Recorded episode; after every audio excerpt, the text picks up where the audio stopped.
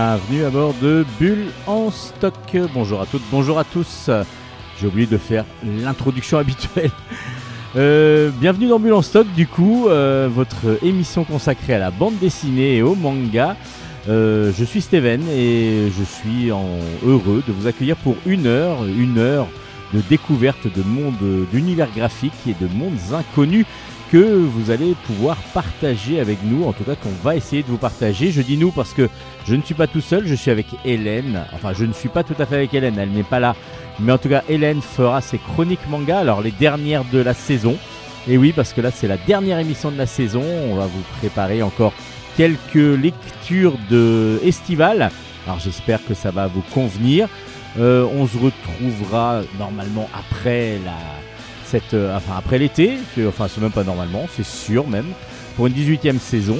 Mais là, on va commencer donc cette dernière émission de l'année avec d'abord euh, du manga et ensuite de la bande dessinée, comme vous en avez maintenant l'habitude si vous êtes un auditeur fidèle. Allez, juste après la fin du générique et des Pixies, euh, bah, la chronique manga d'Hélène. Allez, bonne émission à toutes et à tous.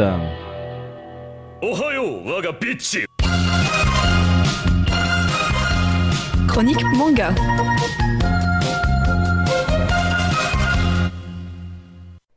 Bonjour à toutes et à tous et bienvenue dans la chronique manga de Bulle en stock. J'espère que vous aurez reconnu ma voix. C'est bien Hélène qui aux commandes encore une fois de cette chronique. Cette fois-ci, je viens avec trois mangas à vous présenter. Je vais tout de suite me lancer, comme ça on perd pas de temps euh, et je démarre immédiatement avec euh, un shonen qui s'appelle Darling in the Franks ou Fran XX.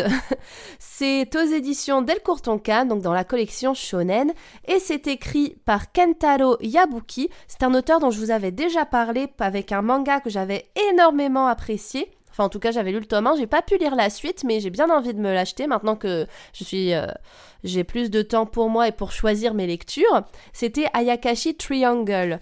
Donc, euh, on reconnaît euh, très bien le style graphique quand on compare. En même temps, Ayakashi Triangle est une série en cours, et en même temps, il y a Darling in the Fran XX qui est en train de sortir. Pour le moment, j'ai les trois premiers tomes en ma possession.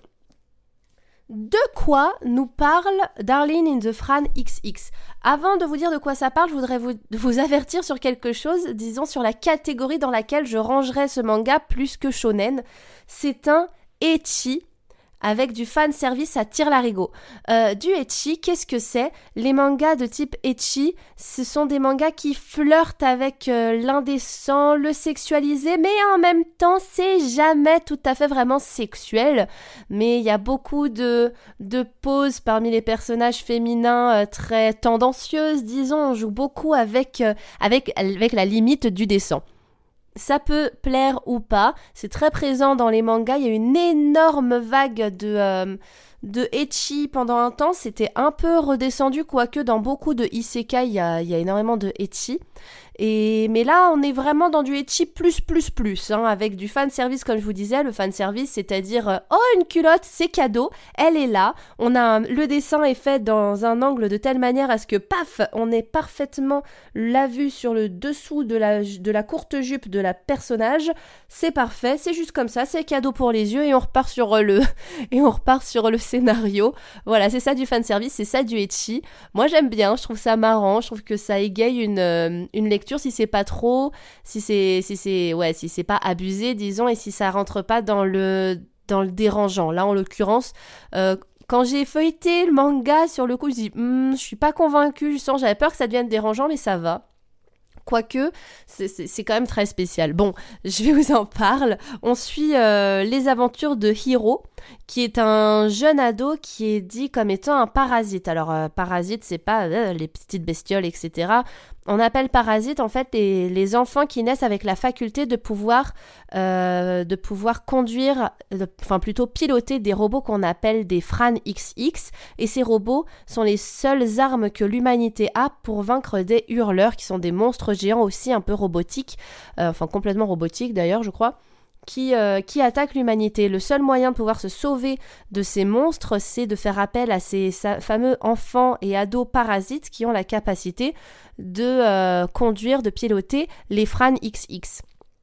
Hiro, au début, il s'était planté. Il était, euh, il avait été en duo avec euh, une autre, avec une fille qui venait de la même, disons, du même orphelinat entre guillemets que lui. En tout cas, ils ont été élevés ensemble. Euh, et sauf que ça n'a pas du tout marché. Ils n'ont pas réussi à rentrer en connexion parce que pour pouvoir conduire, enfin piloter, je vais y arriver, pouvoir piloter un Fran XX, il faut que euh, y ait un garçon et une fille et qu'ils parviennent à rentrer en connexion parfaite tous les deux. Comment se pilote un Fran XX C'est là que ça commence à devenir drôle et qu'on rentre dans le fan service. On a le gars qui est posé, pépère, sur un fauteuil, les jambes un petit peu, euh, un petit peu écartées, quoi. Tranquille, mais pas trop, non. Ils sont en, ils sont combinaison, complètement habillés, etc. Voilà. Et il tient des manettes qui sont raccrochées au niveau des fesses de la combinaison de, de la fille du pistil, il s'appelle des pistils, et la fille est elle à quatre pattes, en position quatre pattes, donc devant le garçon. Ce qui est assez drôle, c'est que c'est normal, les personnages sont normaux, à aucun moment on a un personnage qui dit oh cool j'ai une belle vue, non, ils sont super sérieux, super euh, concentrés dans, dans le pilotage de, de leur robot, à aucun moment ils profitent de la vue, en tout cas pas dans les tomes que j'ai lus, et... Euh, mais voilà, c'est normal. Ils se posent, claquent. Ils ont leurs mains à, 30, euh, même, pas, même pas 10 cm, disons, euh, des fesses de leur, euh, de leur compagnon féminin. Et, c'est comme ça qu'ils peuvent rentrer en connexion. Désolée, je, je rigole en même temps que de vous l'expliquer, mais je trouve ça tellement absurde que c'est, marrant. Et là, on est dans du etchi pur et dur. Mais c'est comme ça, c'est comme ça qu'on, qu'on pilote un Fran. Qu'est-ce que vous voulez que je vous dise? Euh, donc Hiro, il n'arrivait pas à rentrer en connexion parfaite avec, euh, avec sa précédente coéquipière.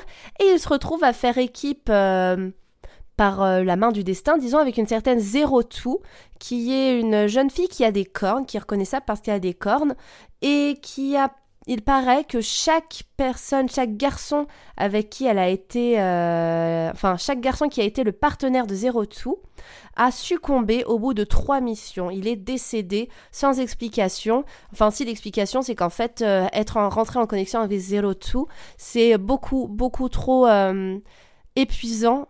Et au bout d'un moment, le corps n'arrive plus à suivre et il, euh, il décède. Et Hiro, il s'est retrouvé en duo avec elle et ça s'est très bien passé et ils vont, euh, ils vont commencer donc à apprendre à se connaître. Ça va créer de la jalousie auprès des, filles qui étaient déjà amies avec Hilo avant, qui du coup vont le sentir un peu s'éloigner parce que euh, bah parce qu'il n'y a que avec euh, cette Zero qu'il arrive à qu'il arrive à piloter un Fran XX. Et voilà, et ça va créer donc des petites guéguerres entre les filles. Euh, ça tourne un peu au harem, peut-être. Euh, bon, je sais pas trop, je pourrais pas dire. J'irai pas jusque-là parce qu'il y a quand même beaucoup de personnages masculins. Il y a autant de personnages masculins que de personnages féminins, quasiment. Logique, puisqu'il faut qu'ils soient par paire pour pouvoir conduire des Fran XX. Donc euh, on part pas dans le délire du harem, mais on a quand même un personnage masculin un peu lambda, un peu banal qui se retrouve encerclé par des jolies filles. Enfin, en tout cas pour le moment deux jolies filles qui euh, se battent un peu pour lui. Bref, j'ai bien aimé lire ce manga, j'ai trouvé ça marrant. Plus, euh, l'animé est sur euh, Crunchyroll et je ma curiosité me donne envie de juste bon, regarder quelques épisodes pour voir si j'accroche tant mieux, si j'accroche pas tant pis. Je pense que c'est quand même pour un public un peu plus jeune que moi, peut-être plutôt pour un public masculin. Mais personnellement, je sais apprécier ce genre d'œuvre et en l'occurrence, ça a été le cas. Ça m'a beaucoup fait sourire tout du long. Il y a quelques petites, euh, les petites pages euh, de en couleur qui qui précèdent l'histoire à chaque fois sont des illustrations absolument magnifiques. Et là, pour le coup, on est dans du etchi érotique pur et dur pour certains, sans pour autant rentrer dans le graveleux. On a des, des, belles. Euh, des, belles, illustrations, je vous laisserai en profiter par vous-même. je, vous donne les références du manga, ça s'appelle Darling is a Fran XX et c'est écrit par Kentaro Yabuki et c'est aux éditions Delcourt Tonkam. Nous avons pour le moment trois tomes.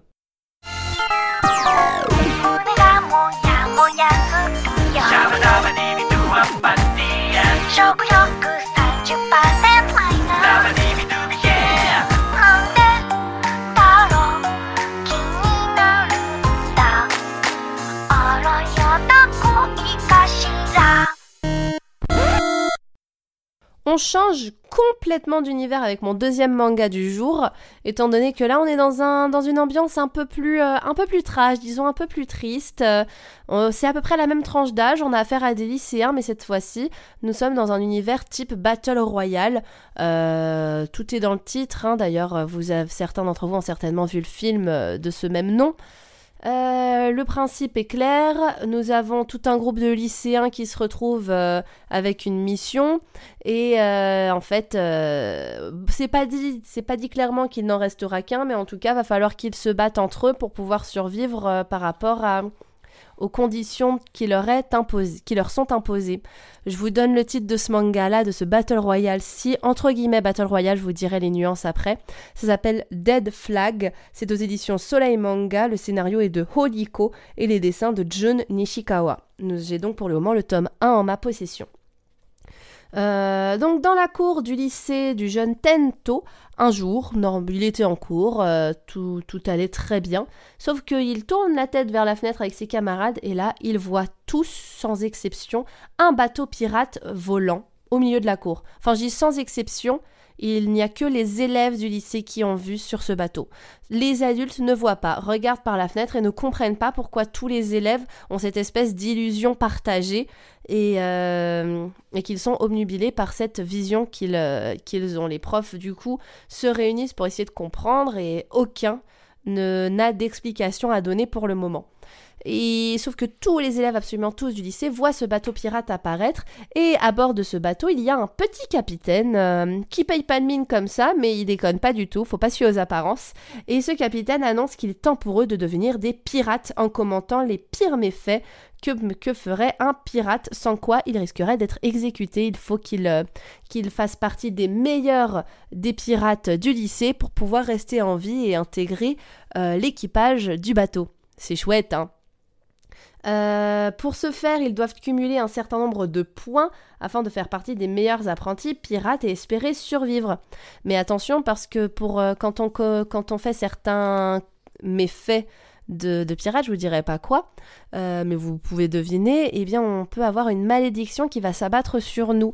Et en fonction de, en fonction de notre, euh, enfin comment dire, en fonction de si on a les épaules assez solides ou pas, la malédiction peut avoir raison de nous. Donc il faut réussir à devenir un pirate, mais il faut pas brûler les étapes parce que sinon, bah tel Icar, on va se brûler les ailes et ne pas s'en remettre. C'est, c'est très bien fait. J'étais, euh, j'étais, j'étais, j'ai trouvé 1, 2, 3, 4. Quand j'ai vu le manga, quand j'ai vu la, couverture, je me suis dit, oh, il est chouette et tout, ça, ça donne envie de le lire, hein, franchement. Je l'ai ouvert, j'ai fait quatre pages, j'ai fait, ah, tiens donc, chouette. Ça ressemble beaucoup à Signal 100 dans ses débuts, en, en moins, moins adulte peut-être, enfin, là on a quand même un dessin un peu plus... Euh, un peu plus manga dans Signal 100, souvent, enfin dans les mangas type Signal 100, euh, le dessin est un peu plus adulte, un peu plus profond, un peu plus dark, un peu plus triste. Euh, là, on est vraiment dans du, dans du graphisme type shonen et pourtant on est dans une catégorie plus vraiment CNN. Et c'est plutôt bien fait. Et en même temps, on n'arrive pas trop à savoir euh, ce qui est de l'ordre de l'illusion et de l'ordre euh, de la réalité parce que le capitaine du bateau pirate est tout à fait capable de leur faire subir des illusions et après, claque en un claquement de doigts, les faire revenir à la réalité. Donc on ne sait pas ce qui est réel ou pas, et eux non plus d'ailleurs. Ce qu'ils savent juste, c'est qu'ils ont une espèce de tatouage sur le bras avec un nombre de points qui euh, grandit au fur et à mesure du temps et qu'ils ont intérêt à faire partie des 13 meilleurs s'ils veulent pouvoir survivre. Voilà, voilà, c'est chouette, c'est génial. C'est joyeux, hein. Ils vont devoir s'entretuer entre camarades de classe, si ça se trouve, on est content. En tout cas, euh, sur le principe, euh, sur le principe, pour le moment, j'ai trouvé le manga plutôt chouette. J'ai bien aimé le lire. Je m'attendais pas à ça en plus quand je l'ai ouvert, donc euh, voilà. On est dans du gore. Hein. Il y a des tripes qui volent par moment. C'est bouf. Faut faut se préparer. Après, euh, j'ai survécu à Shibuya Hell, j'ai survécu à Signal 100, j'ai survécu à plein d'autres mangas gore. Celui-là, ça va, ça reste, euh, ça reste dans le domaine du gérable. Mais bon, je le mettrai quand même pas dans les mains d'un euh, trop jeune adolescent. En tout cas, j'ai beaucoup aimé le lire et je vous le conseille si vous voulez, si ça fait longtemps que vous n'avez pas eu l'occasion de lire un manga de ce, de ce genre. Ça s'appelle donc Dead Flag et c'est aux éditions Soleil Manga.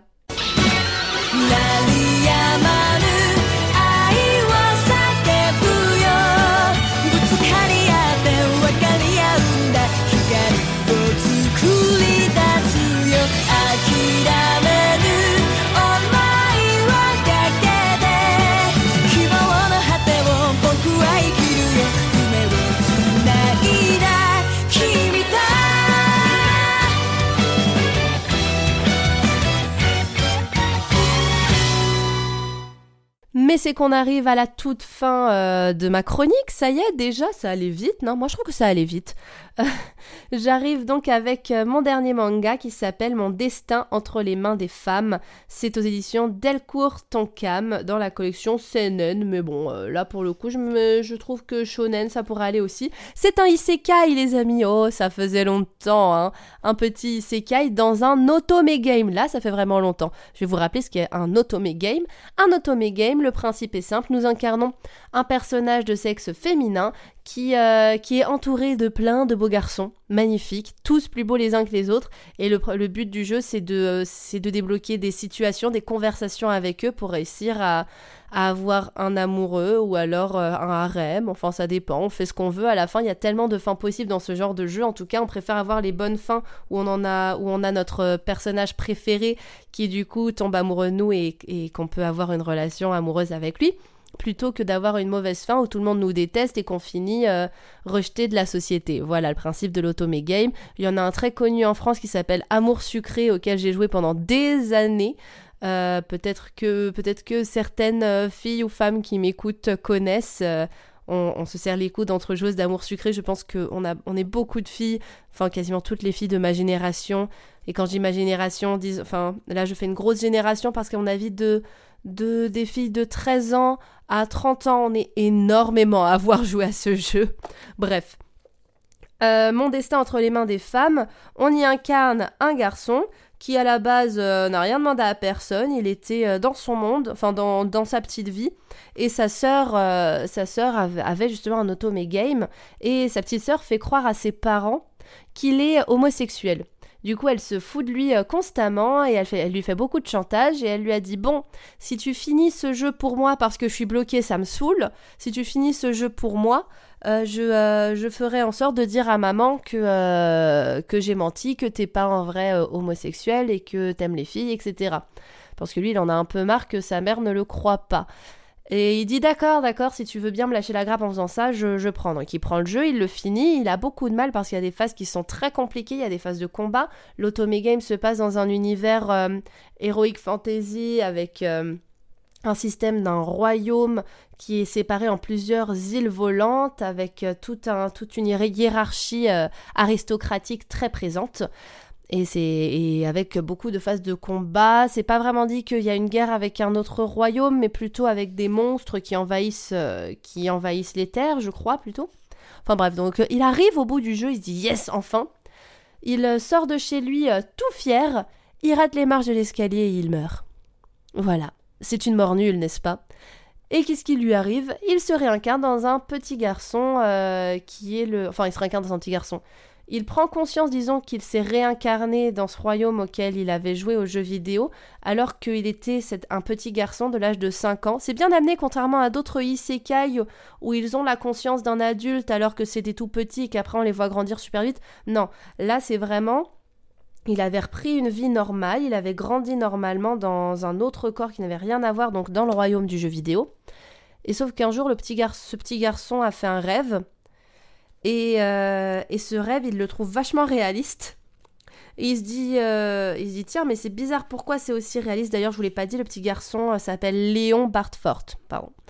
et Léon, il se dit, bah, c'est bizarre, c'était vachement réaliste quand même comme rêve. Et au fur et à mesure du temps, il tilt, il se dit, mais en fait, c'était pas un rêve, c'est des souvenirs de ma vie d'avant.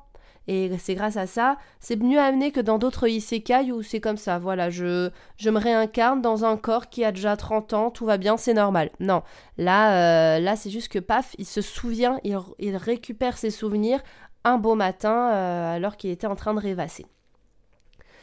Euh, donc, il se dit forcément, ce brave Léon, qu'il va vivre une vie de personnage de second plan parce qu'il est fils d'un petit comte, de rien du tout, euh, dans un univers à noter, ça j'ai trouvé ça super cool, où euh, ce ne sont pas les hommes qui sont au pouvoir, ce sont les femmes qui sont au pouvoir et les hommes qui sont ceux qu'on marie, voilà, pour euh, histoire de histoire de, de, leur trouver une place dans le monde, quoi. Mais ah, j'ai trouvé ça génial, le fait d'avoir inversé les rôles par rapport aux sociétés dites normales, patriarcales. Là, on est dans une société matriarcale et rien que pour ça, je, je dis bravo. Merci à l'auteur, ça change, ça fait plaisir en tant que femme de voir ce genre de ce genre d'œuvre euh, naître. Et donc Léon, il va dans ce monde matriarcal, il va essayer de se faire une place sans trop faire de vagues parce qu'il sait très bien que de toute façon, il va il euh, va rester euh, il va pas avoir le choix en fait que de rester à son statut de comte et c'est peut-être mieux ainsi. Il va quand même juste essayer de devenir aventurier pour éviter le mariage forcé avec une bonne femme de 50 ans parce que ce sont des choses qui arrivent énormément dans cet univers. Et petit à petit, il va rentrer à l'académie où tous les nobles et les nobliaux vont euh, arriver à un certain âge.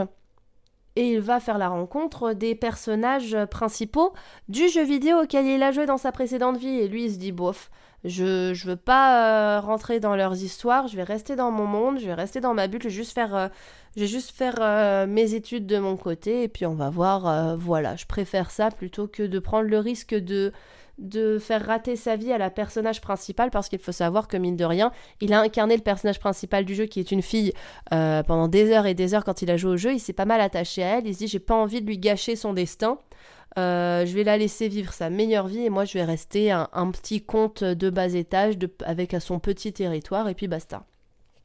Sauf que forcément, vous vous en doutez, ça va pas tout à fait se passer comme ça, et de fil en aiguille, il va devenir un ami, voire enfin un allié de, euh, de l'héroïne de base du jeu vidéo.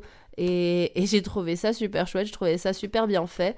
Et pourtant, à chaque fois, je vous dis, oh les isekai, j'en ai marre, j'en ai marre. Bon, là, on est dans un otome game, donc c'est drôle. Et en plus, un otome game ou dans un univers matriarcal, c'est tellement. Euh, je ne pensais pas un jour pouvoir tomber sur un manga qui soit sous, sous, ce jour-là. Donc rien que pour ça, j'ai beaucoup apprécié ma lecture. Et donc, il est disponible en animé sur Crunchyroll à l'instar de euh, Darling in the Fran XX. Donc je pense que je vais euh, aller regarder euh, l'animé parce que j'ai pas envie d'attendre sagement la suite du manga. Je me dis autant aller regarder l'animé, ça ira plus vite. Je vous redis les références. Mon destin entre les mains des femmes, c'est aux éditions Delcourt Cam. L'œuvre originale est signée Yomo Mishima, le manga par Jun Shiyosato pardon, et le character design par Monda. Et c'est ainsi que s'achève ma chronique euh, manga. J'espère qu'elle vous aura plu. N'hésitez pas à nous faire part de vos impressions sur la page Facebook de Bulle en stock. J'espère qu'on se reverra bientôt. En tout cas, portez-vous bien. Bonne lecture. Matane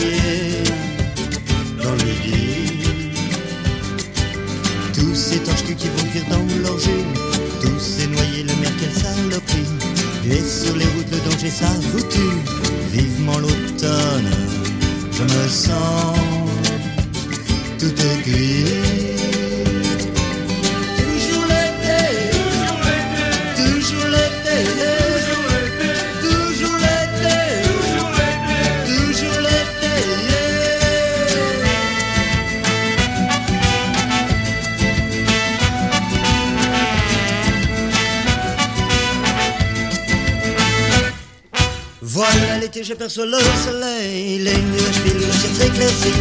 Et dans ma tête qui bourdonne les abeilles, j'entends rugir les plaisirs de la vie. Voilà l'été, j'aperçois le soleil, les nuages filent, le ciel s'éclaircit. C'est le bonheur rafraîchi d'un cocktail, les filles sont belles, et les vieux sont ravis.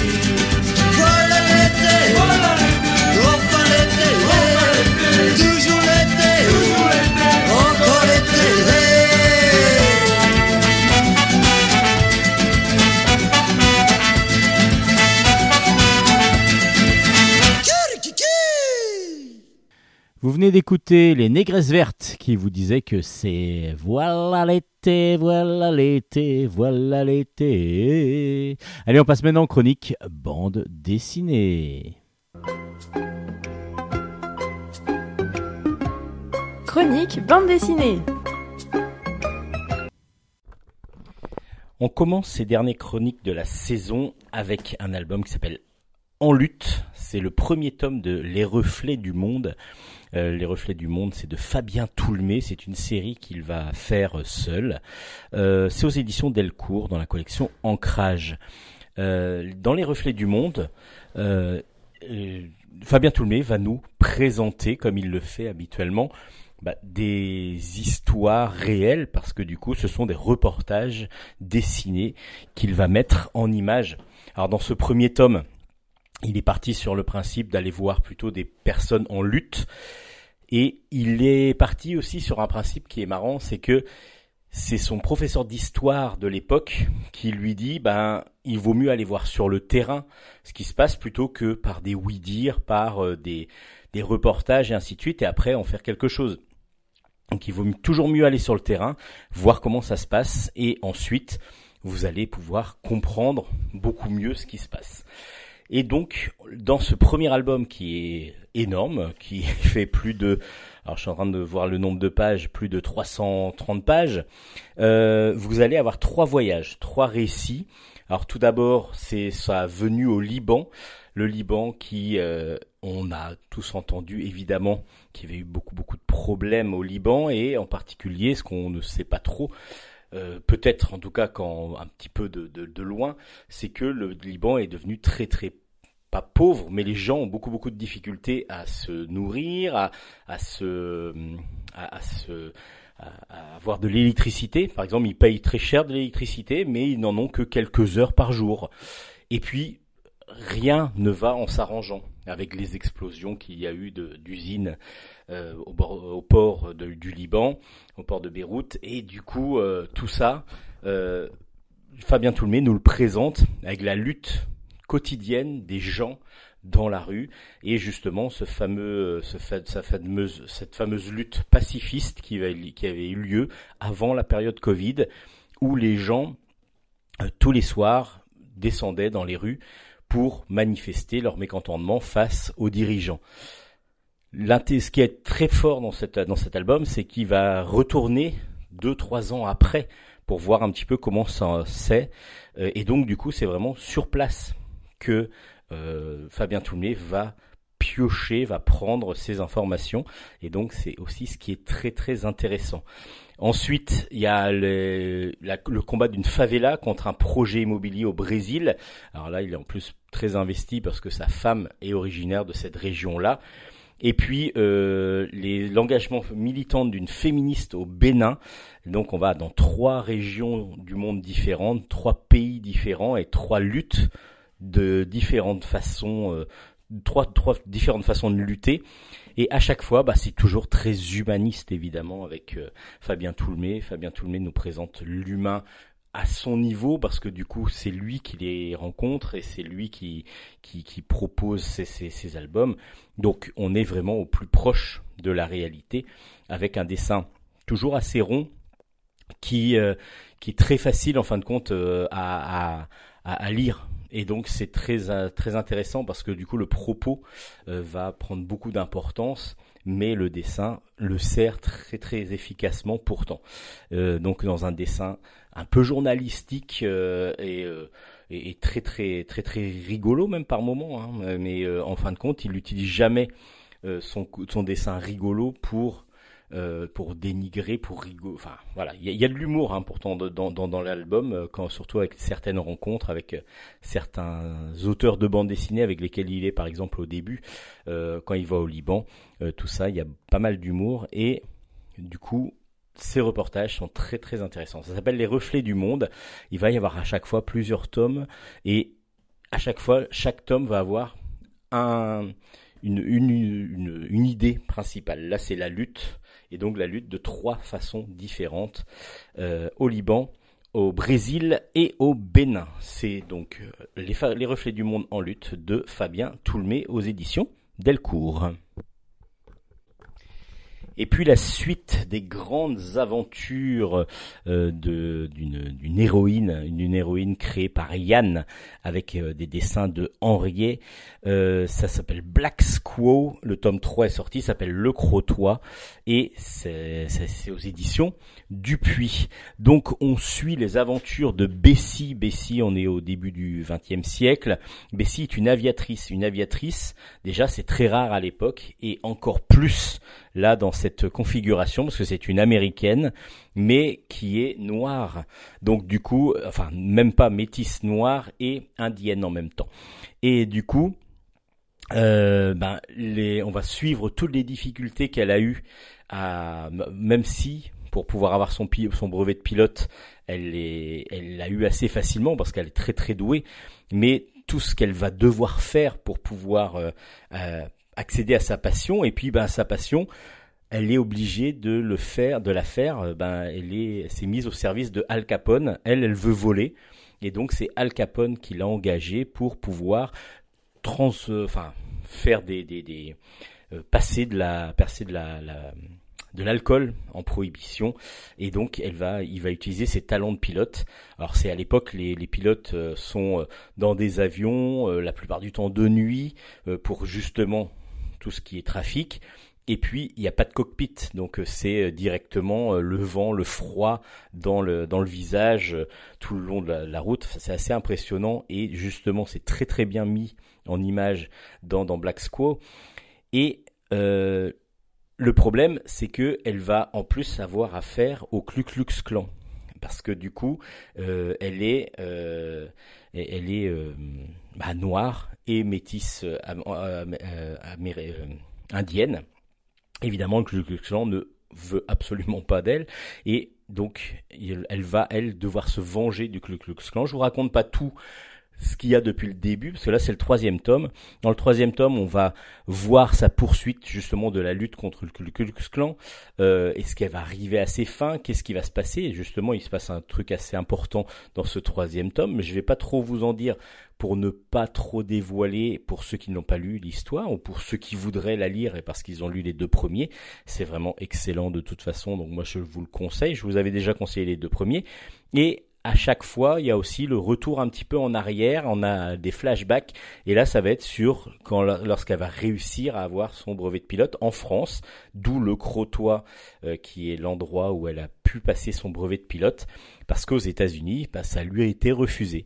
Donc, du coup, la euh, Bessie va partir en France pendant la euh, pendant la Première Guerre mondiale pour pouvoir apprendre à euh, piloter un avion et c'est ce qu'elle va réussir à faire avec brio pour ensuite revenir aux États-Unis. C'est vraiment excellent. C'est vraiment excellent parce que ça fonctionne très facilement, c'est très facile à lire, c'est très agréable à lire, le personnage est complètement charismatique et du coup euh, on est en empathie totale avec lui. Et puis ben Yann c'est toujours aussi bien scénarisé avec des, des idées euh, toujours très très bonnes. Et puis euh, euh, Henriet est au dessin absolument parfait, un dessin réaliste qui fonctionne parfaitement bien pour cette série. Euh, c'est une excellente série que je vous conseille. Il y a, ce sera à suivre. Euh, bah, lisez les trois premiers si vous n'avez pas lu encore du tout Black Squaw. Si vous avez lu le premier et le deuxième, vous avez déjà, je pense, acheté le troisième ou alors vous êtes sur le point de le faire. Bah, moi, je vous le conseille. Ça ne faiblit pas. C'est toujours aussi bon. Ça s'appelle Black Squaw, le tome 3. C'est aux éditions Dupuis et c'est une grosse recommandation de Bulle en stock. Le passage intérieur, c'est un récit complet de Maxime Delille au scénario, de Bacmet au dessin, et c'est aux éditions Delcourt. Alors de quoi nous parle cette histoire? Ben, C'est une histoire réelle, une histoire vraie euh, de justement euh, Maxime Delille et de plusieurs de ses amis. Ils sont étaient trois en tout, euh, non quatre au départ. Euh, ils, ils vont tenter une aventure. Une aventure, euh, ils vont aller donc euh, traverser un fjord en Alaska, entre l'Alaska et le Canada. Alors entre le Canada et l'Alaska exactement, euh, ils vont aller en kayak. En tout cas, ils vont faire cette, ce voyage en kayak pour voir bah, les étendues sauvages comme ils se l'imaginent et peut-être comme nous on va, on va le découvrir aussi. Alors c'est une sorte de guide de préparation et de d'expédition que nous offre euh, Maxime Delille. C'est euh, tout ce qui va être de l'idée de son de, de, ce voyage jusqu'à la consécration, jusqu'à la mise en place de, du voyage, mais jusqu'au jusqu'au bout, en fin de compte, jusqu'au premier coup de pagaie, jusqu'à la fin de l'histoire. Et à chaque fois, il va y avoir donc des précisions euh, sur comment il faut faire si vous voulez tenter un petit peu l'aventure. Ça fait un petit peu de ce style de, de récit où euh, il va y avoir beaucoup beaucoup de didactique euh, par moment. Alors par moment et en même temps, ben, on se laisse dès que dès que dès qu'ils ont mis le pied au Canada, qu'ils ont décidé de partir, qu'ils vont partir. Là après, bah, c'est le voyage qui commence et c'est vrai que là les dessins euh, de Bacmay sont absolument magnifiques et euh, il y a un côté photoréaliste par moment. Je pense que même il y a eu des aides de photos pour pour faire certains plans, mais ensuite les couleurs en particulier sont absolument magnifiques et du coup, on se laisse entraîner sur ce bras de rivière, ce bras de euh, de, rivière dans cette cette expédition euh, avec ces kayakistes.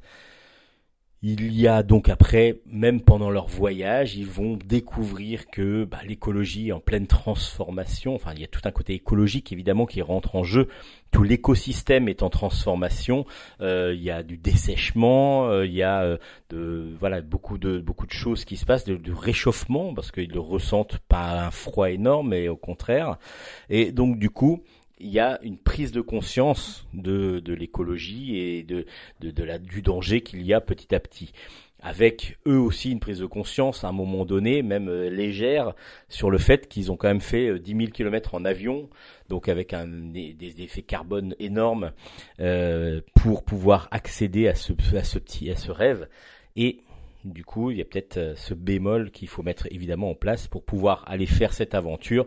Ils ont dû dépenser énormément euh, et polluer énormément, alors que voilà, c'est aussi ce qu'on va découvrir dans cet album. Donc le passage intérieur, un récit pas initiatique, mais un récit d'aventure euh, aux éditions Delcourt à découvrir et en particulier pour le dessin qui est absolument magnifique. It was a teenage wedding and the old folks wished him well. You could see that Pierre did truly love the mademoiselle. And now the young monsieur and madame have rung the chapel bell. C'est la vie, say the old folks. It goes to show you never can tell. Est-ce que la quête de l'oiseau du temps, ça vous dit quelque chose? Je pense que oui, c'est un très très grand classique de la bande dessinée franco-belge. Et du coup, ça racontait l'histoire de Bragon et de Pélis qui allaient sauver le monde d'Abkar, euh, d'Akbar, pardon, je dis Abkar, mais c'est Akbar, euh, en allant rechercher, en faisant une quête justement pour retrouver l'oiseau du temps, euh, afin de pouvoir contrer la, volonté de vengeance de Ramor, qui était dans une conque. Euh, Bragon dans cette quête de l'oiseau du temps, donc de, Serge Le Tendre et de Régis Loisel, était un guerrier un petit peu vieux, mais qui avait beaucoup beaucoup de talent, qui était un ancien, enfin qui se remettait en quête sur la demande de Mara, Mara, qui était la maman de Pélis. Et Pélis donc accompagnait ce vieux guerrier, un petit peu bougon, voire très bougon, euh, pour pour pouvoir faire cette quête. Alors du coup, euh, les Serge Le Tendre et Régis Oisel ont eu l'idée de faire avant la quête. Avant la quête, c'était donc avant la quête de l'oiseau du temps. Il y avait les histoires de Bragon, parce que Bragon, évidemment, c'est un guerrier, un vieux guerrier dans la quête de l'oiseau du temps, qui a beaucoup d'expérience, qui a eu, qui a été maître de certains de certains protagonistes de la quête, qui a lui aussi été maître, euh, enfin plutôt élève du, du Rige en particulier, et il était surtout amoureux de Mara, et voire même l'amant de Mara, la maman de Pélis. Et du coup, avant la quête, raconte l'histoire de la jeunesse de Bragon et l'évolution de ce, de ce personnage pour arriver au Bragon qu'il était dans la quête de l'oiseau du temps. Donc du coup, ben, on retrouve avec grand grand plaisir euh, Serge Le Tendre et Régis Oisel au scénario. Euh, le septième tome de Avant la quête est sorti. Ça s'appelle Folle Graine. Et du coup, euh, c'est aux éditions d'Argo, toujours, avec des dessins de David Etienne. Depuis le tome 5, c'est David Etienne qui fait le Avant la quête. Et du coup, bah, c'est un régal. Toujours un régal. Alors, je vais pas tout vous raconter ce qui se passe, mais là, Bragon va retrouver de nouveau Mara. Euh, il s'est passé pas mal de choses. On retrouve en compagnie de Bragon euh, des personnages que l'on voyait dans la quête qui s'appellent Bulrog et Krill. Euh, Bulrog qui était son élève mais qui était aussi son antagoniste et son ennemi dans la quête de l'oiseau du temps. Et là, avant la quête, ben on va suivre donc toute l'évolution de Bragon. Alors, il vaut mieux lire tout, tous les albums pour pouvoir se régaler déjà des différents dessins. Parce que quand je dis différents dessins, Régis Loisel avait fait La quête de l'oiseau du temps, les quatre tomes. Ensuite, pour la reprise de la, avant la quête, euh, il y avait eu Lidwin à Wamri, il y a eu euh, Malier, et puis là c'est David Etienne qui a repris le flambeau, et c'est des styles un petit graphiques un petit peu différents, mais tous aussi beaux les uns que les autres. Et là, David Etienne, bah, c'est une élégance totale du dessin, c'est une finesse avec beaucoup beaucoup de, de, précision dans tous les dans tous les cases. C'est absolument magnifique. Et puis, bah, la quête de l'oiseau du temps, c'est tellement un régal à lire, tellement simple à lire et tellement agréable et ça a surtout posé les bases de tout ce qui est l'heroic fantasy en bande dessinée franco-belge, en tout cas peut-être pas toutes les bases, mais en tout cas c'est une très grosse référence et on a vu beaucoup d'histoires un petit peu inspirées ensuite de la quête de l'oiseau du temps, même si la quête de l'oiseau du temps était elle-même inspirée peut-être d'autres univers, euh, ben, comme même le Seigneur des Anneaux et ainsi de suite, mais dans un univers un petit peu différent parce que créé complètement par Serge Le Tendre et Régis Loisel. Avant la quête, tome 7 s'appelle Folle Graine. Je vous recommande de ne pas lire l'album tout seul. Il vaut mieux lire ceux d'avant. Alors évidemment, ça fait pas mal d'albums. Hein. Ça fait 11 albums euh, pour pouvoir avoir tout la quête. Et c'est l'avant-dernier tome par contre de Avant la quête. Donc il y en aura 8. Il y en avait 4 pour la série principale, 8 pour Avant la quête. Et normalement, alors c'était annoncé, je ne sais pas si c'est toujours dans les projets, il devrait y avoir de après la quête avec Bragon vieux, euh, vieux et, et peut-être un petit peu euh, devenu fou. Enfin bon, là, c'est en tout cas dans les dans les tuyaux. Je ne sais pas si c'était dans les tuyaux, dans les dans les informations. Est-ce que maintenant, ce sera toujours d'actualité? Je ne sais pas. En tout cas, avant la quête, tome 7, Folgren est une est un régal, une merveille graphique. Et puis scénaristiquement, ben, c'est toujours aussi bon. Donc du coup, on est tellement tellement heureux de retrouver Bragon qui euh, vieillit évidemment et puis ben, son amour avec Mara euh, est toujours là. Donc euh, du coup comme on l'a voyé dans la quête de, toute façon. Donc avant la quête tome 7 c'est une pure merveille qu'il faut absolument avoir si enfin toute la quête de l'oiseau du temps de toute façon si vous ne connaissez pas l'histoire. Et puis si vous la connaissez de toute façon au, au fait si vous connaissez pas l'histoire lisez quand même la quête de l'oiseau du temps d'abord parce que avant la quête, on va reprendre des personnages que l'on retrouve dans la quête de l'oiseau du temps, mais la quête de l'oiseau du temps est une référence totale pour la BD franco-belge. Donc il faut vraiment lire La quête de l'oiseau du temps et ensuite Avant la quête dont le tome 7 vient de sortir aux éditions d'Argo. Et c'est une grosse recommandation évidemment de Bulle en stock. Une autre grosse recommandation de Bulle en stock. Je vous avais présenté le premier tome. J'avais adoré ça. Et je trouvais ça tellement délirant et tellement fou que, ben, du coup, j'attendais avec impatience le deuxième tome. Ce serait une grosse recommandation de Bulle en stock. Les Veuves électriques, tome 2, La Fontaine aux sources. C'est de Relhomme au scénario, de Damien Geffroy au dessin. Et c'est aux éditions Delcourt, dans la collection Machination. Alors, les Veuves électriques, c'est qui? Ce sont trois femmes dont les hommes sont décédés lors d'un accident dans une centrale nucléaire, centrale électrique en tout cas. Et euh, du coup, elles ont fait mis en place toute une, révolte, une, d'abord une, une, une, manifestation, et puis après petit à petit une sorte de révolte pour pouvoir euh, faire fermer ce site qui est dangereux pour tout le monde. Pourquoi dangereux? Parce que du coup, bah il y a une, une insalubrité totale, il y a aucune sécurité. Pourquoi? Parce qu'il faut faire des économies d'argent, et eh oui. Et c'est là que le bas blesse évidemment. Et du coup, ils ont, elles ont décidé, même à la fin du premier tome, de prendre en otage carrément le, euh, le, le, directeur de, de, de, la centrale électrique. Et elles sont parties en voyage, enfin en voyage. Non, elles sont parties en périple pour euh, fuir la police. Alors vous vous dites comme ça, bah ça a l'air ouais, une sorte de thriller et tout. Non, c'est un délire complet, complet, complet. Parce que du coup, tous les personnages sont complètement fous. Euh, le président de la République que l'on va voir là, bizarrement, il ressemble un petit peu à un, président de la République que je connais, euh, mais bon, physiquement, oui, ça, ressemble un peu. Et euh, du coup, là, on va le retrouver. Et dans cette fontaine aux sources, il y a un autre village qui va rentrer en révolte aussi parce que ils ont une source d'eau quasiment pure et il y a une usine juste à côté. Et l'usine va prendre de l'eau pour faire euh, pour faire de, l'eau, enfin pour mettre de l'eau en bouteille qui s'appelle eau pure. Et donc du coup, euh, voilà, pour l'instant ça fonctionnait bien, par que eau pure et donc les propriétaires de eau pure ont décidé euh, de fermer carrément la source et que les gens donc du coup du village qui avaient une source et donc de l'eau euh, à de l'eau au robinet directement, bah, ne soient privés complètement d'eau d'eau d'eau courante et soient obligés comme ça d'acheter leur propre eau. Donc avec des bouteilles et ainsi de suite, donc avec une économie évidemment euh, écologique complètement désastreuse.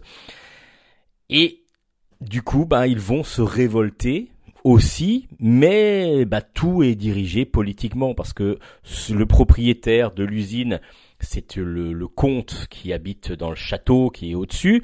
Et euh, le comte on va comprendre que euh, il a main mise sur le pouvoir politique et en particulier le président de la République qui est un petit peu niais et puis qui en plus est complètement dirigé. On voit tous les lobbies etc mais d'une façon très drôle. Parce que du coup on est proche d'une réalité euh, mais en poussant le côté absurde total. C'est Relhomme qui fait ça au scénario et, oui, ça fonctionne parce que du coup on est on est dans l'absurdité totale, on est dans la caricature et, euh, le, délire par moment euh, complet de, ce qui peut arriver, mais en même temps, il y a beaucoup beaucoup de, de choses euh, réelles qui sont mises en place avec des, des problématiques qui sont très très intéressantes, comme justement le pouvoir au plus grand qui euh, évidemment sont tous liés les uns aux autres. Et puis euh, et puis on a vraiment cette euh, cette idée de, de révolte que, la peuple, que le peuple va devoir faire peut-être pour résister. Et encore est-ce qu'ils vont pouvoir le faire ou être juste contrés? Parce qu'on va tout mettre en place pour pouvoir contrer ces, ces problèmes. C'est complètement délirant, c'est complètement superbe au dessin. Alors il y a un dessin réaliste euh, mais caricatural par moment. Euh, les personnages sont tous les plus plus drôles les uns que les autres, superbement bien dessinés et c'est d'une finesse euh, qui qui fait qui fait vraiment penser un peu à de la ligne claire mais d'une perfection totale. Damien Geffroy est vraiment impressionnant dans son dans son style graphique.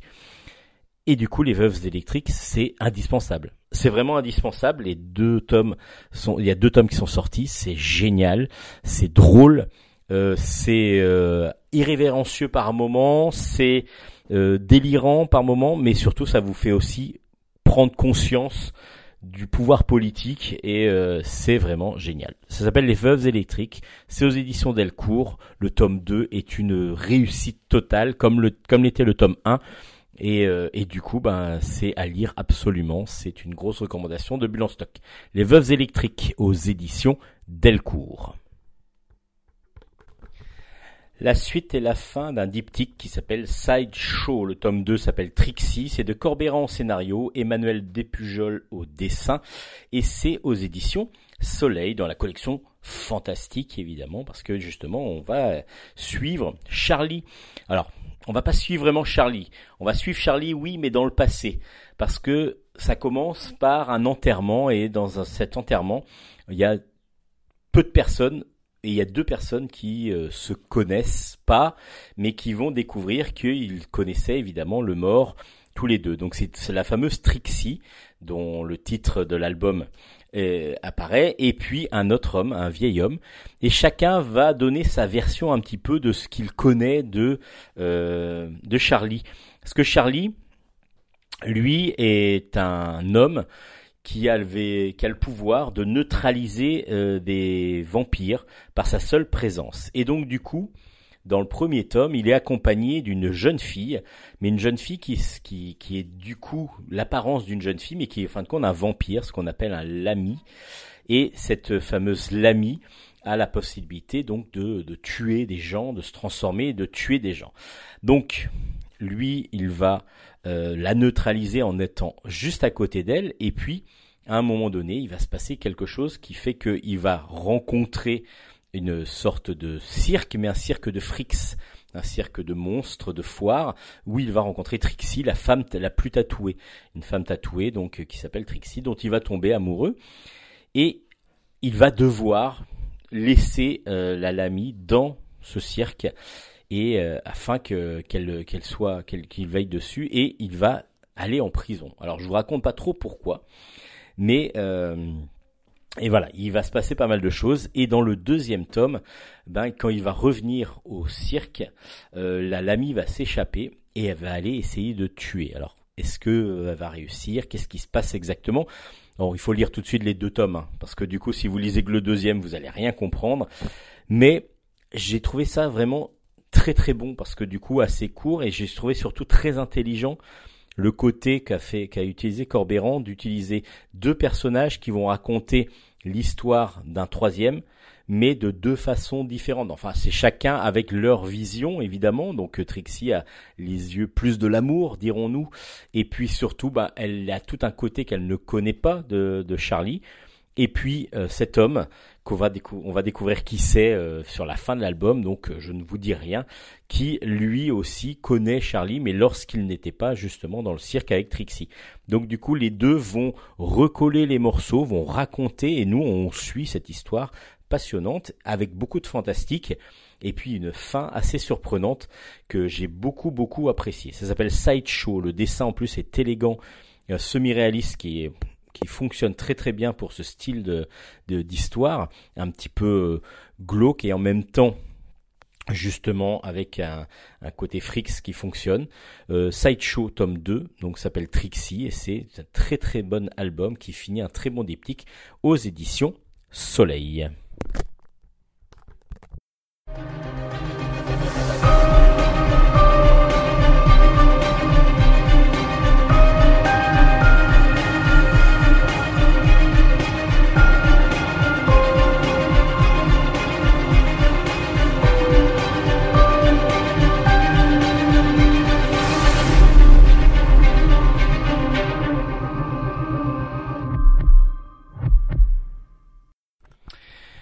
On va passer à deux albums fantastiques aux éditions Dupuis.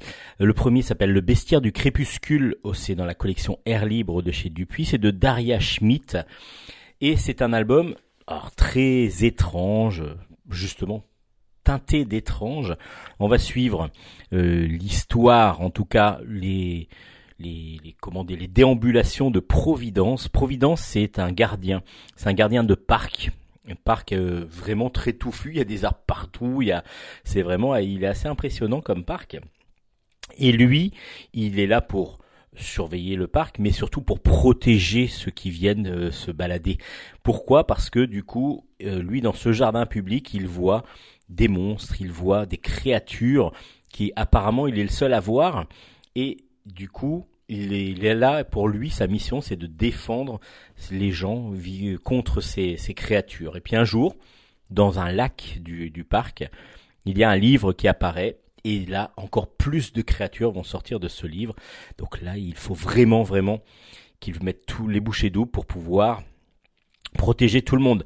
Euh, ça va pas être si évident que ça parce que il est malgré qu'il soit accompagné de son chat euh, avec qui il disserte très très longuement, euh, il est aussi surveillé par sa nouvelle chef qui est à cheval dans le parc et qui vient contrôler ce qu'il fait. Et pour elle euh, c'est une entreprise. Donc du coup c'est pas du tout la même façon de gérer. Lui il est plus dans le côté poétique surnaturel. Et du coup on est dans un univers complètement bah, fantastique.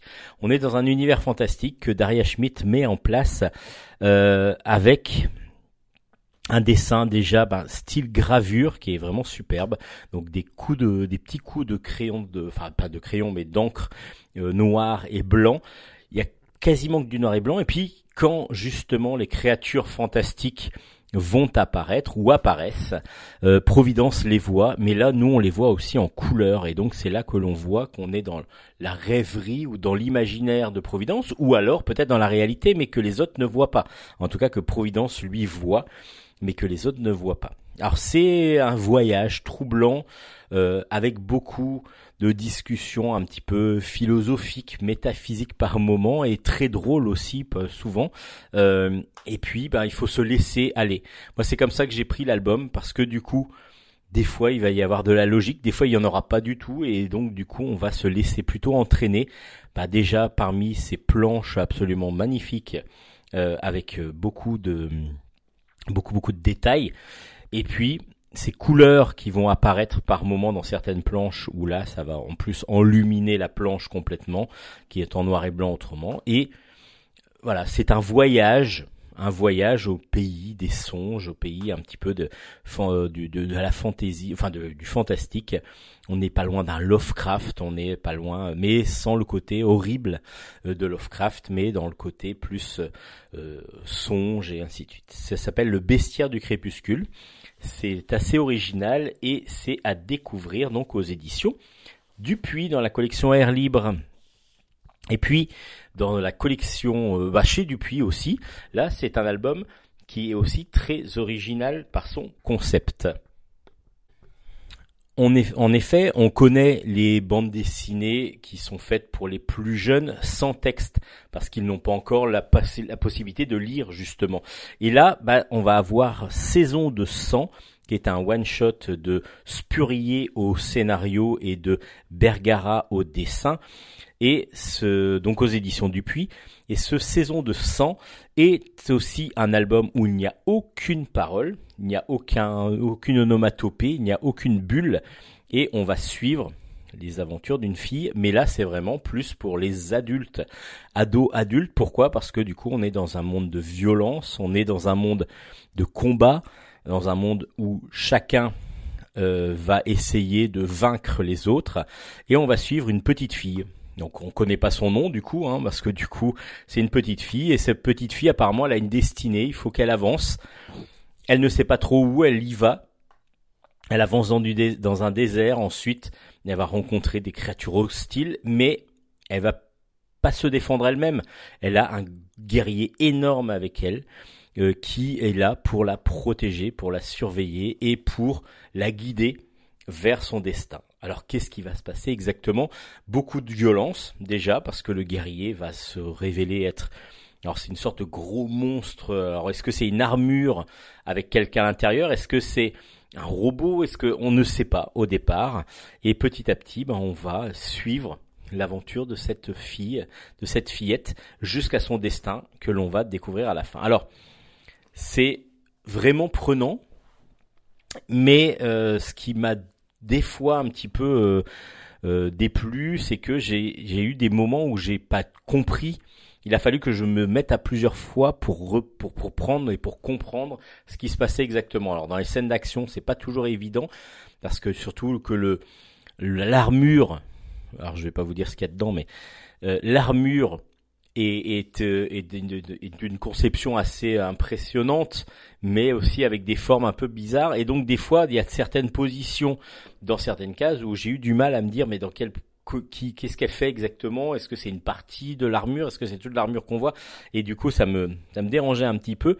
Et puis, a par moments, voilà, des personnages qui vont se croiser et qui euh, que l'on on, a du mal à comprendre vraiment les tenants et les aboutissants de certaines de certaines parties de l'histoire. Mais en tout cas, on va voir cette petite fille qui va évoluer en une fille plus grande et donc c'est à travers plusieurs saisons que l'on va découvrir son périple. Saison de 100. Donc la narration est d'une très originale parce que sans parole et sans bulle, sans texte explicatif. Après, comme je vous dis, pour moi, il y a eu des, il y a des petites lacunes de, de, de, de, compréhension justement, mais ce qui est la difficulté dans un album en plus de 190 pages, euh, c'est la difficulté de, de- d'avoir une narration totale, tout le temps compréhensible et euh, surtout dans un univers que l'on connaît pas. Parce qu'il y a ça aussi, il y a tous les décors, etc. Si ça avait été dans un décor urbain, on aurait tout à fait compris ce qui se passait. Là, du coup, il faut qu'on imagine davantage, nous aussi, euh, là où se trouvent les différents personnages. Mais ça reste un bon album, surtout graphiquement. C'est assez impressionnant. Euh, on est dans du comics, matinée de manga aussi un petit peu par moment, surtout pour l'armure qui ressemble pas mal à, à des armures de, de gros bots euh, que l'on peut trouver dans, dans certains, certains styles d'animé. Et du coup, une aventure franco-belge par contre euh, dans la narration, enfin dans le, dans le format, mais euh, qui, qui fonctionne plutôt pas mal, à part quelques petites lacunes, je vous ai dit, de scénario. Saison de 100 aux éditions Dupuis. Et on va rester dans le fantastique, on va plus dans la science-fiction avec La Cité du Bonheur. C'est un- une bande dessinée, un one-shot de Igor Poulouchine, Polochine, Polouchine, pardon, au scénario co-scénarisé par Rodolphe Gilbert et dessiné par Fabrice Weiss. C'est aux éditions Dracou, diffusé donc par les éditions Bambou. Alors, d'abord, faut savoir que la Cité du Bonheur s'est tiré d'un jeu de rôle qui s'appelle Shaan, créé par Igor Polouchine. Et Shaan, c'est une planète qui s'appelle Eos, qui a été euh, donc qui vivait plutôt en paix avec sept peuples qui peuplaient cette planète et qui avaient chacun des intérêts différents, mais tout le monde vivait assez en paix. Et euh, il y a 200 ans, les humains évidemment sont arrivés sur la planète. Euh, ils ont détruit une, voilà, ils ont ils ont débarqué, ils ont pillé, ils ont mis en esclavage tous les habitants. Mais il y a eu une révolution, une révolution qui s'appelle la révolution éosienne, éosienne, pardon. Et donc l'humain a perdu petit à petit de son pouvoir. Mais évidemment, euh, ben, il reste des traces de cette, de cette invasion et même des humains qui sont encore là, même s'ils ont moins de pouvoir qu'auparavant. C'est dans ce concept donc euh, de, de, de Shan, que l'on va découvrir donc euh, quatre adolescents euh, dans cet univers, dans cette ville, dans cette cité du bonheur, où justement bah, le bonheur n'est plus vraiment là, parce que du coup il va y avoir des animosités qui vont être de plus en plus grandissantes. Euh, il y est, on va suivre donc plusieurs jeunes. Il y a Ned, un petit, euh, un petit escroc ouais, qui, qui essaye de voler pas mal de trucs, essaye gagner pas mal d'argent, mais qui est violenté par son père. Donc lui, c'est un humain qui euh, essaye toujours un petit peu de, filouter. Euh, on a Miel de Lune qui elle est une invocatrice de fantômes. On a Bolos qui est lui un bricoleur, une sorte d'elfe bricoleur. Euh, dès qu'il a quelque chose entre les mains, il arrive à le réparer et à l'utiliser surtout. Et puis on a un quatrième personnage qui lui s'appelle Karkan. C'est un élémentaliste du feu et lui euh, c'est le fils du, du, maire, on va dire, de la, du dirigeant en tout cas de cette cité du bonheur qui est en perdition un petit peu, un petit peu détruite après euh, les guerres et les les, les, les, comment les affrontements qui ont eu lieu. Et évidemment, il y a pas mal de choses qui se passent dans cette cité jusqu'à un moment donné où il va y avoir alors ils se connaissent ces, quatre jeunes, mais ils s'apprécient plus ou moins, et en même temps, ils, comme ils ont des caractères complètement différents, euh, en particulier les garçons ne sont pas du tout amis entre eux. C'est il y a que Miel de Lune qui va vraiment euh, les, ra- les rassembler, et justement une grosse. Alors elle va invoquer un démon, et euh, après il va y avoir tout un tout un comment dire une menace qui va peser sur la ville sur cette cité et ils vont devoir mettre à profit bah, leurs capacités et surtout les regrouper pour pouvoir vaincre cette cette, cette, euh, cette- ce danger qui arrive tout simplement. Euh, c'est vraiment un univers dans lequel il faut rentrer, il faut vraiment euh, l'avoir un petit peu appréhendé pour comprendre qui sont euh, ces différents personnages. Mais une fois qu'on est dans cet univers compréhensible, euh, il y a tout un présumé, un petit peu toute une présentation sur la double page de couverture euh, dans la, à l'intérieur de l'album. Ensuite, bah, on va suivre une aventure, certes assez classique, de quatre ados euh, qui ont des caractères complètement différents et qui vont devoir s'entraider malgré leurs différences, euh, avec de la magie, avec un univers complètement créé pour cette euh, pour ce jeu de société, euh, ce jeu de société, ce jeu de rôle qui s'appelle Shaan. Et du coup, bah, je sais que moi ça m'a plu et que j'ai voulu, euh, j'ai envie de, de jouer au jeu maintenant. Alors il y a eu euh, un, autre- une autre bande dessinée qui a été tirée de cet univers qui s'appelle Darken. euh, aux éditions Vent d'Ouest et du coup la Cité du Bonheur donc est une histoire dans cette dans ce jeu de rôle créé par euh, Igor Polushin. Alors les dessins de Fabrice Weiss sont euh, sont fins, euh, style vraiment science-fiction euh, à la Moebius un petit peu. Euh, on est dans un dessin assez épuré par moment, euh, avec euh, pas énormément de décors. Et donc du coup on a l'impression d'un pas d'un vide mais d'un- d'une cité un petit peu où il n'y a pas grand chose et justement on comprend que ces quatre ados euh, galèrent par moment dans cette cité perdue euh, en plein milieu de cette euh, ville enfin de cette de cet univers de Eos qui est donc un petit peu paumé depuis l'affrontement avec les humains. Ça s'appelle donc La Cité du Bonheur. C'est une histoire complète à découvrir qui va peut-être vous faire donner envie en tout cas de voir un petit peu plus loin dans cet univers euh, multiverse dirons-nous euh, avec un multimédia en tout cas avec euh, du jeu de rôle avec de la bande dessinée. Il y a eu des romans aussi qui ont été tirés à partir de cet univers de Shahan. Donc c'est différents médias qui permettent de proposer tout cet univers de Shan et la Cité du Bonheur en fait donc partie. C'est un bon un bon ouvrage qui nous donne moi qui m'a donné envie d'aller voir plus loin. Donc du coup c'est je pense que le rôle est là. Euh, c'est la Cité du Bonheur aux éditions euh, Dracou, enfin dans la collection Dracou de chez Bambou. Et puis dans un autre style encore, mais même si on reste dans du fantastique, vous allez euh, vous allez comprendre. Euh, Startup Yahvé est sorti aux éditions Delcourt dans la collection Patakès, vous savez la collection d'humour euh, euh, de, dirigé par James.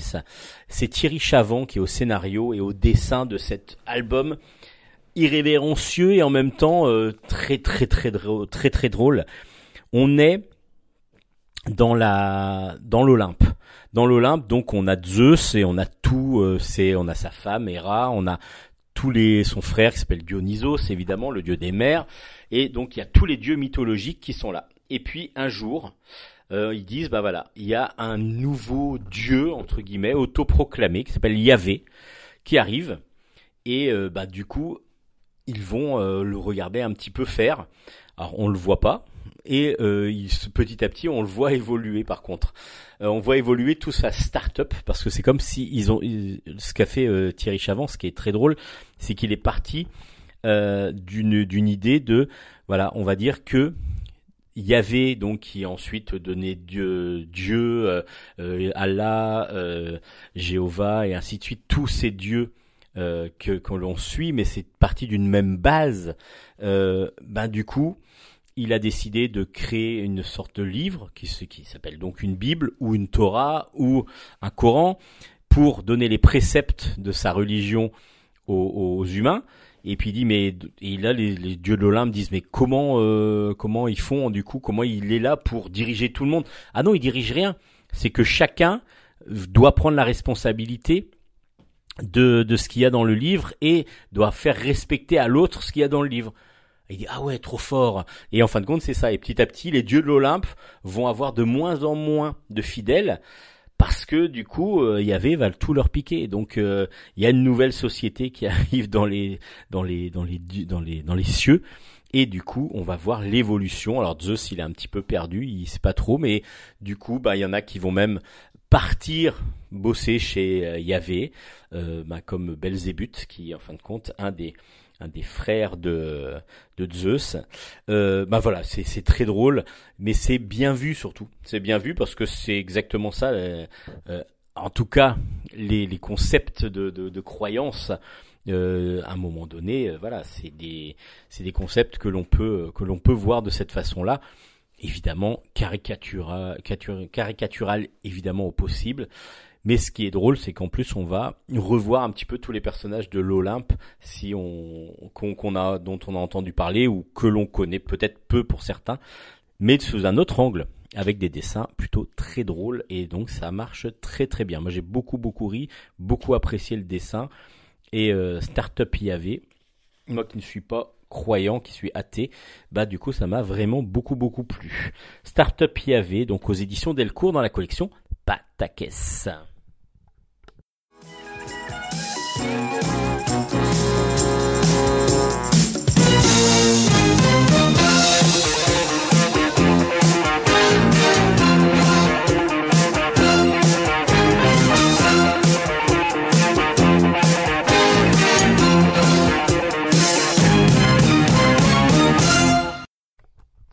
On va retourner dans l'Olympe comme euh, tout à l'heure avec Startup YAV, euh, donc euh, avec un, de, l'humour. Là, on va avoir un autre, une autre vision de l'Olympe, un Olympe modernisé avec l'Or Olympus. C'est le volume 2 qui est sorti, c'est de Rachel Smith et c'est aux éditions Hugo BD. Il faut savoir que c'est l'adaptation en bande dessinée, en gros volume, de euh, d'une série de webtoons. Alors une webtoon, c'est une bande dessinée qui est écrite spécialement pour le web et en particulier pour les téléphones. Donc c'est un format téléphone, c'est-à-dire qu'on va avoir des cases verticales, enfin qu'on va faire défiler verticalement et que l'on va suivre case à case pour pouvoir avoir une histoire complète. Et Lore Olympus est une des plus grosses réussites de ces webtoons de ces dernières années. Et du coup, on va suivre l'histoire de Perséphone. Perséphone qui est une jeune déesse du printemps et qui arrive au mot Olympe, elle est toute nouvelle au mot Olympe, et un jour elle va euh, avec normalement elle doit rester sage, etc. C'est en tout cas ce qu'elle a promis à sa mère Déméter, et elle va euh, aller à une soirée avec sa colocatrice, euh, sa colocataire, on dit plutôt, Artémis. Donc elle, trouve, elle rencontre, elle va dans cette fête, et là elle tombe amoureuse, et surtout lui, Hadès, va tomber amoureuse de Perséphone. Donc tous les péripéties vont suivre parce qu'évidemment Hadès est promis à une autre. En tout cas, il a une autre compagne et on va suivre donc euh, cette évolution d'histoire d'amour dans les dieux de l'Olympe, alors que Perséphone, elle découvre petit à petit comment ça se, comment ça se déroule. Hadès, lui, en a tout à fait toutes les connaissances. Et on, a donc, dans ce deuxième tome, euh, des, des relations qui évoluent parce qu'il y a un journal People qui présente Perséphone avec Hadès. Euh, et donc du coup, ben, Hadès tromperait sa, sa compagne. Donc Mente euh, va tout faire pour que euh, son histoire avec Hadès ne finisse pas et donc elle va tout faire pour mettre les bâtons dans les roues à Perséphone. Alors qu'est-ce qui va se passer exactement? Bah, c'est ce que vous allez lire dans l'Olympus tome 2. Euh, donc ça regroupe à chaque fois une vingtaine de webtoons, de, de chapitres de webtoons. Et c'est très très bien fait parce que c'est intelligemment fait de prendre les mythes de l'Olympe et de les adapter en série complètement moderne. On pourrait très bien être dans une boîte de nuit, dans une aventure, dans une histoire d'amour justement avec le journal People et ainsi de suite. On est vraiment dans quelque chose de qui, qui fonctionne de cette façon-là, donc très modernisé. Et puis on a un dessin très élégant, beaucoup de, de couleurs et puis euh, peu de, de, de, de, en fin de compte, c'est les différences de couleurs qui vont faire la, le contour de tous les personnages, de tous les, de tous les dessins, et c'est très élégant, c'est tr- ça s'améliore en plus, je trouve moi, au fil des des des des des, albes, enfin, des, des planches. Alors les planches justement, quand je vous disais que c'est un format webtoon, il y a eu un travail quand même colossal, je pense, de Hugo BD pour pouvoir mettre tout ça en format planche. Alors c'est pour ça que ce sont des vignettes qui sont regroupées. Par moment, il y a certains, euh, certaines planches qui vont vous paraître soit euh, un peu vite, soit un petit peu bizarres dans leur conception, parce que ce n'est pas conçu comme des planches de bande dessinée justement. Rachel Smith, elle prévoit ça pour qu'on lise de façon verticale. Et donc du coup, on a une différence de lecture un petit peu, mais ça fonctionne quand même parce que du coup, au contraire, même euh, je trouve que le travail est énorme de Hugo euh, pour pouvoir tout mettre ça euh, dans un format bande dessinée classique. Alors classique non parce qu'il y a plus de 200 pages euh, dans le 300 même plus de 300 pages, 350 pages dans ce gros volume. Dans le premier, il y avait déjà ça aussi, et ça donne une très très belle collection, un très très bel album. Je trouve que la couverture, elle est magnifique. En plus, les couleurs, Là, vous allez voir que ben, Perséphone, elle est rouge de visage, Hadès, lui, il est noir, enfin bleu plutôt. Et donc, du coup, il y a le contraste des couleurs qui joue beaucoup, beaucoup euh, dans, cette, dans cet univers. Et j'ai trouvé ça, moi, absolument génial. Euh, Olympus, ça a un gros, gros succès auprès des jeunes. Justement, ça présente aussi euh, ben, toute la mythologie grecque sous une autre forme euh, pour les plus jeunes. Alors, pour les plus jeunes, pour les ados, hein, on va dire quand même, enfin, collège, ados parce que du coup, on est sur des problématiques qui sont plus de, leur âge, quatrième, troisième, euh, voilà, 13, 12, 13 ans, ça commence à fonctionner. L'Or Olympus est une très très bonne série. Donc le deuxième tome est sorti aux éditions Hugo, à vous procurer d'urgence si vous aimez cet univers et puis de toute façon à découvrir, je pense. La Moira, la Moira, le tome 2 est sorti, ça s'appelle Saimina. C'est de Lilian au scénario, euh, de Raka au dessin et de Sébastien Bouet aux couleurs, et c'est aux éditions Glénat. Cette série est l'adaptation d'un roman d'heroic fantasy euh, euh, écrit par Henry pardon, Lovenbruck et qui a, qui a déjà un gros gros succès de librairie et donc nous raconte les aventures de Aléa. On est sur l'île de Gaëlia et euh, toute la vie de- des peuples de Gaëlia est dirigée par les druides qui sont dépositaires d'un grand pouvoir, un pouvoir ancestral, euh, et par le haut roi qui est un chrétien et puissant monarque. Mais un jour, l'équilibre du royaume est mis en péril par un seigneur noir qui est un renégat. Le but c'est de détruire le conseil de, des druides et de s'emparer du pouvoir.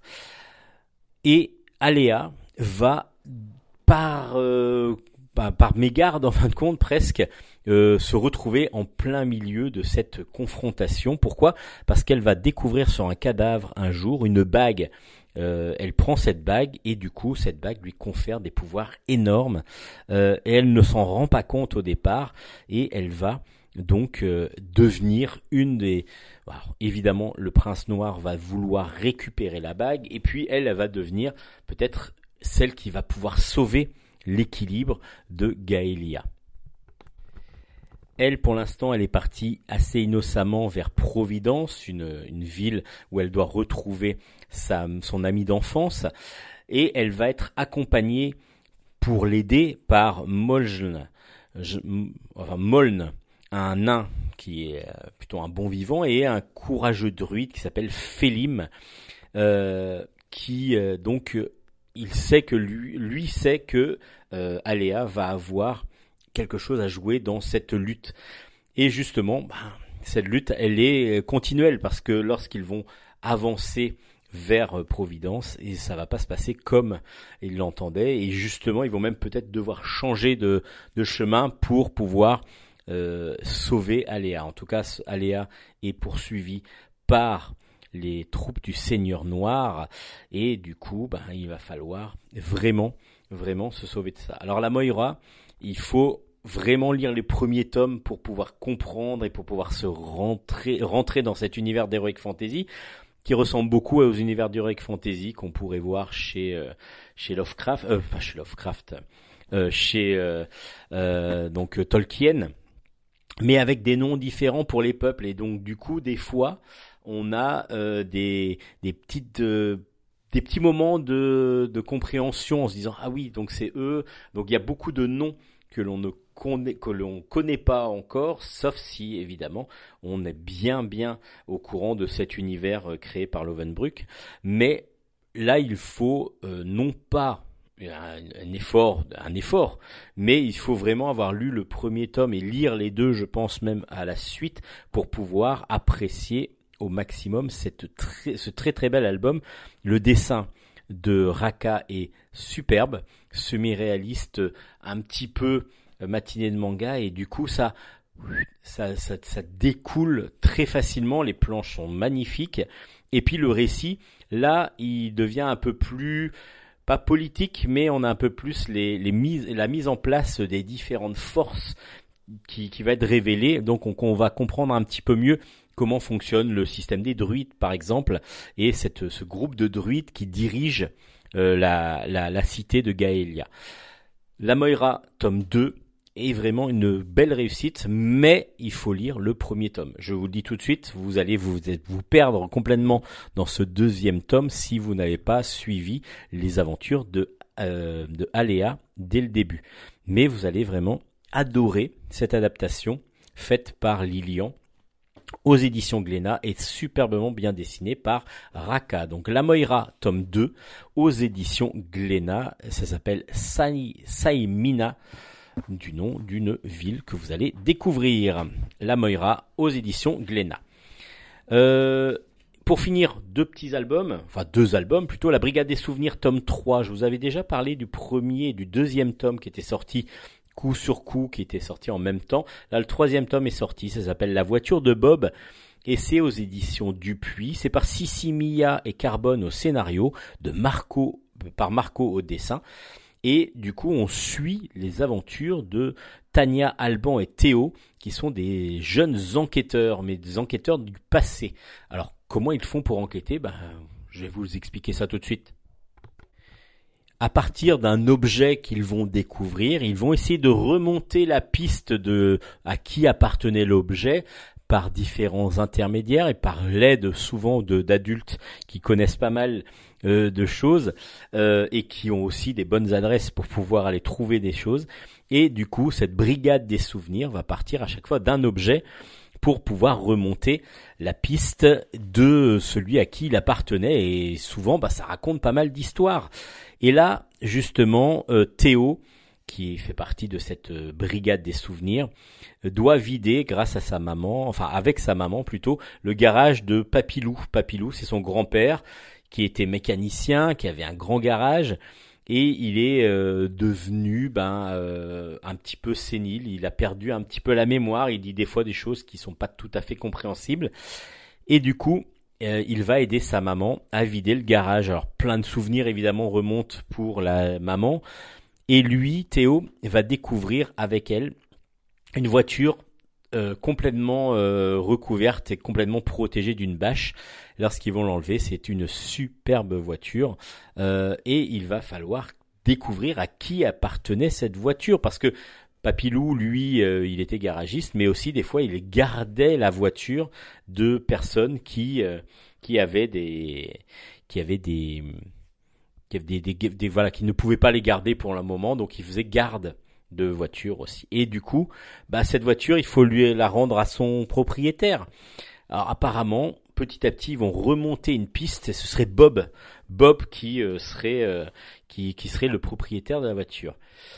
Alors est-ce que c'est le propriétaire ou euh, bon, il y a pas mal de choses et c'est plutôt intéressant parce que du coup, on va remonter vers le passé de Papilou dans son garage et vers quelque chose d'assez original parce que on va parler des femmes et des femmes avec des métiers d'hommes en particulier. Donc je vous en parle pas trop parce que j'ai envie que vous découvriez l'album parce que j'ai trouvé moi ce, cet album là comme j'avais déjà trouvé les deux premiers euh, plutôt intéressant parce que on part d'un objet qui existe en plus parce que les autrices ont découvert euh, des objets et sont partis de, de faits qui pourraient qui, qui sont réels et elles vont partir sur des problématiques et des là on est sur justement les femmes dans des métiers d'hommes euh, et en particulier dans la mécanique euh, qui a été un bouleversement et qui encore souvent quand on voit une femme euh, en train de trifouiller un moteur et de réparer un moteur c'est assez peu courant à vrai dire et c'est vrai que c'est un métier qui souvent dans la vision des gens est réservé aux hommes alors que ce n'est absolument pas le cas et donc on va avoir tout un dossier à la fin euh, qui va nous expliquer un petit peu ce passé comme la brigade des souvenirs va aussi se rappeler petit à petit de qui était qui et puis là bah il y a un côté j'ai trouvé très émouvant parce que ce sont les souvenirs aussi de, du papy qui petit à petit les perd ses souvenirs et qu'il faut euh, essayer de conserver pour que les souvenirs de la famille restent aussi en place. Et ça, j'ai trouvé ça plutôt fort. Alors les dessins de Marco, semi-réalistes, euh, sont drôles, sont euh, enlevés, sont toujours aussi dynamiques. Moi, j'adore ce dessinateur et c'est vrai que ben, on a vraiment euh, quelque chose de très plaisant à lire. Et l'idée, moi j'ai trouvé, je, trouve que l'idée de la Brigade des Souvenirs est bien trouvée et ça fonctionne. Moi j'ai- j'aime, c'est une série que j'aime bien et que je vous conseille donc grandement. Ça s'appelle La Brigade des Souvenirs. Le tome 3 est sorti aux éditions Dupuis. Et puis le dernier album de la saison. Alors je dis bien de la saison parce que oui, l'année prochaine, on va commencer notre 18e saison de Bulle en stock déjà. Euh, bientôt la 20e. Oh là là. Bon, déjà 18e, on va commencer et donc ça commencera en septembre normalement, euh, donc 2022. Mais on va d'abord parler du dernier album, un très très bel album, très émouvant, très tendre, très beau graphiquement. Euh, ça s'appelle Les Vies dansent. Euh, c'est de Dominique Zay au scénario, Damien Cuvillier au dessin, avec des couleurs de Anne-Claire Giraudet, vraiment absolument magnifique, dans la collection Dorémy Chat de, des éditions de la Gouttière. Voilà, c'est une, un, album euh, qui n'a pas non plus de paroles et tout va être expliqué par euh, la par le, le dessin mais aussi par la musique parce qu'il y a à chaque fois une bande son qui qui qu'on peut euh, télécharger qu'on peut écouter en écoutant l'album en lisant l'album plutôt et c'est c'est ça cette collection Doré Micha euh, c'est vraiment une, à lire en même temps que le que, que, que l'écoute. C'est l'orchestre de Picardie qui, euh, qui a joué des morceaux qui sont offerts en fin de compte avec l'album, parce que vous aviez juste à scanner un code, un, QR code, et vous arrivez sur un site où vous pouvez lire la musique tout en lisant l'album. Alors, c'est euh, vraiment quelque chose d'assez original. Et là, on va suivre Luna et Satou, qui sont euh, deux jeunes artistes, mais qui sont à l'opposé l'une de l'autre dans la dans, dans pays différents. Il y a en Europe, on pense même en France, Luna, elle, joue euh, avec euh, sa, sa, sa, flûte traversière, donc euh, elle est tout le temps en train de jouer, et donc c'est très très euh, très très beau. Donc ce qu'elle joue la plupart du temps. Et puis on a Satou qui elle danse. Elle est en Afrique. Euh, c'est une jeune africaine et qui elle, bah pour musique, bah, elle a comme talent c'est la danse. Et du coup on va voir les deux filles qui vont l'une jouer, l'autre danser. Et on va avoir l'impression, malgré le fait qu'il est à distance, qu'elles communiquent ensemble.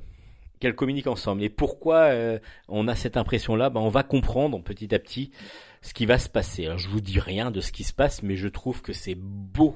C'est une beauté déjà graphique. Je trouve que Damien Cuvillier a un dessin élégant, d'une beauté vraiment euh, magnifique, mais surtout exacerbé et vraiment amplifié et, mise en beauté par Anne-Claire Giraudet parce que les couleurs sont sublimes, des couleurs directes je pense, qui sont vraiment sublimes.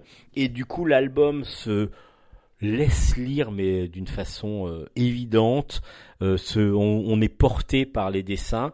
C'est très rapide à lire et en même temps quand vous mettez la bande son, ben du coup vous prenez le temps aussi de, de suivre un petit peu pas obligatoirement avec la bande son, mais en, l'écoutant et du coup vous vous laissez porter. Et je trouve que c'est magnifique. C'est un très très bel album, très bonne idée. Il y avait déjà eu euh, un autre album, je crois, dans cette collection-là, et je trouve que euh, c'est superbement bien fait. Euh, donc là, c'est la septième symphonie de Beethoven qui est mise en, musique par euh, par l'orchestre de Picardie, et du coup, on a euh, c'est cette double, cette double, cette double art, art, on va dire le neuvième art qui retrouve la musique pour vraiment mélanger les deux lorsque vous allez lire. Ça s'appelle l'évidence. Alors, c'est une évidence, parce que c'est évidemment le jeu de mots qu'il y a dedans, mais ce sont les, plus loin vie, V-I-E-S, et plus loin danse avec E-N-T à la fin. Ce sont des vies dansantes l'une et l'autre, mais évidemment c'est une évidence justement comme je vous disais. Elle, euh, Fatou danse de son côté, Luna joue de la musique et on a l'impression qu'elles sont liées. Et ça va être une évidence. Vous allez comprendre en lisant l'album. C'est magnifique, très très bien scénarisé, très très bien dessiné, très très bien mis en couleur. C'est un très très bon album, une grosse recommandation de Bulle en stock. Les éditions de la Gouttière vous présentent donc Les Vies Danse. Et c'est la fin de Bulle en stock pour cette saison.